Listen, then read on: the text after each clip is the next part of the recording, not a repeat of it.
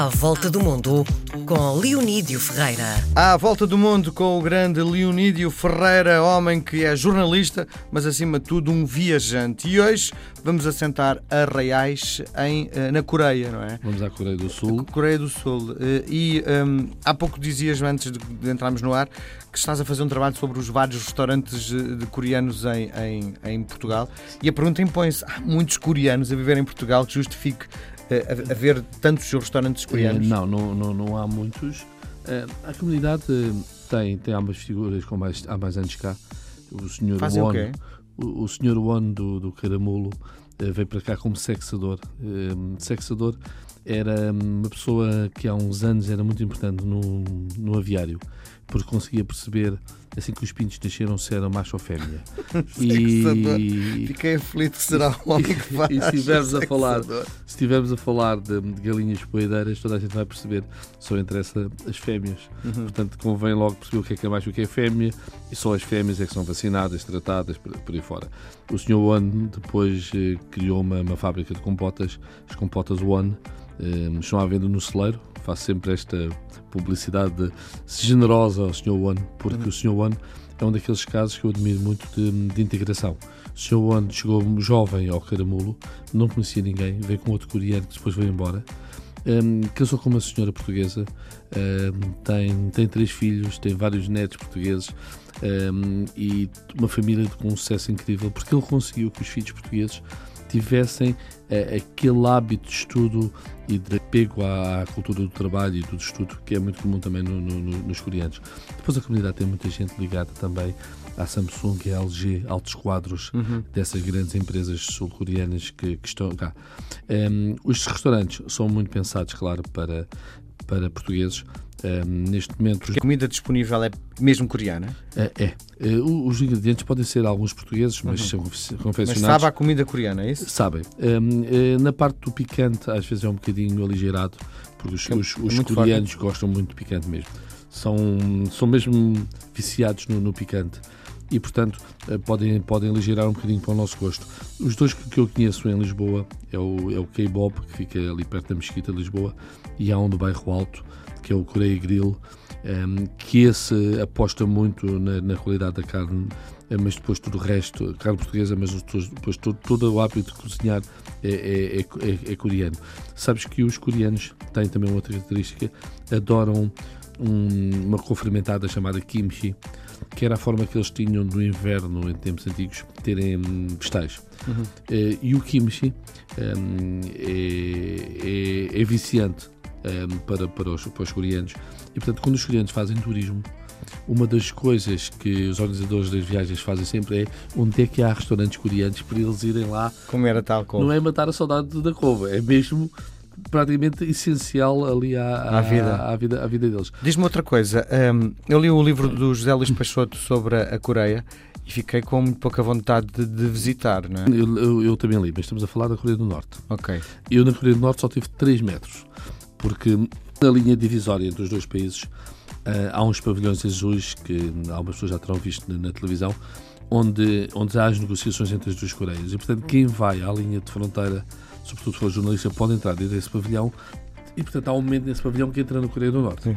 3 metros. A minha outra experiência é estar na, estar na, na, na fronteira e está lá os guardas norte-coreanos a olharem para mim e é suposto eu até não fazer nenhum gesto súbito, nunca sabe o que é que pode que acontecer ali. Ahm, a Coreia do Norte, eh, a Coreia do Sul e a Coreia do Norte eh, eh, separaram-se por questões ideológicas, uma, uma mais capitalista, outra mais comunista.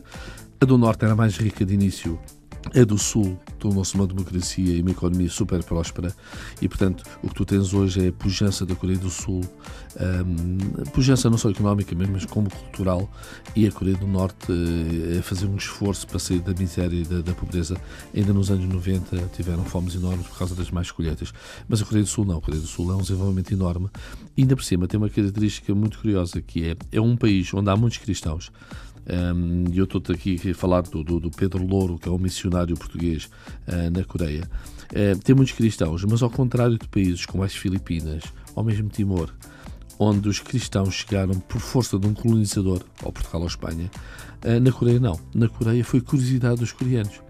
Os coreanos tinham uma relação de vassalagem com o Império hum, Chinês e quando iam a, a Pequim entravam em contato com os jesuítas e começaram a sentir curiosidade uh, pela chamada filosofia ocidental. Ou seja, havia ali um pensamento ocidental que eles nem sequer se percebiam bem se era uma filosofia, se era uma religião, e começaram a ter curiosidade.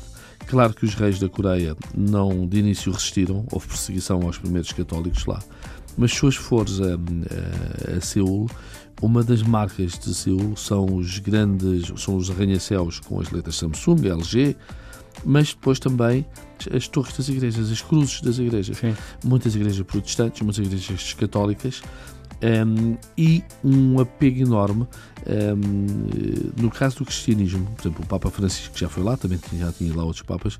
Um, eles são, neste momento, a seguir às Filipinas, o país que dá mais missionários, ou seja, o fervor, o fervor religioso. Há missionários portugueses lá, como eu te disse, os missionários da Consolata. Um, são, são missionários fundados em Itália, mas estão muito presentes em Portugal também. E eh, tem portugueses lá na, na, na, Coreia. E eu fui visitar o Pedro Louro, um, eh, apanhou o metro, aquilo é dos arredores de, de Seul, uma cidade enorme, e, e curiosamente, eh, quando o Pedro Louro aparece para falar comigo, eh, eu pergunto-lhe, já agora, uma curiosidade. Eu fui três vezes à Coreia, esta foi a primeira vez. Eu digo assim: é verdade que ainda na Coreia se come cão? E ele diz: ah, isso é daquelas coisas que é, um, é mito, mas também é um bocadinho de verdade. Há uns restaurantes que de caldinho reforçado. E então ele explica que o cão é um bocadinho aquela lógica aqui da canja. Hum. Se a pessoa está doente, come um caldinho de cão. É uma espécie pequenina, própria, e que não é, mas não faz parte dos hábitos culinários. Os tais restaurantes coreanos não têm, de certeza, o, cão. Está a cair em desuso porque eh, a ideia ocidental do cão como animal de estimação também entrou lá e, portanto, os coreanos estão a rejeitar essa ideia do, do, do cão. O Pedro Louro um, foi uma experiência muito engraçada, porque eu fui visitar o Pedro Louro um, e estava lá uma série de senhoras um, eh, a empacotar para ir para o correio eh, uma revista, eh, uma revista missionária que, que, que eles têm para o mundo inteiro. Em Portugal também existe sob o nome Fátima Missionária. E no final houve uma missa.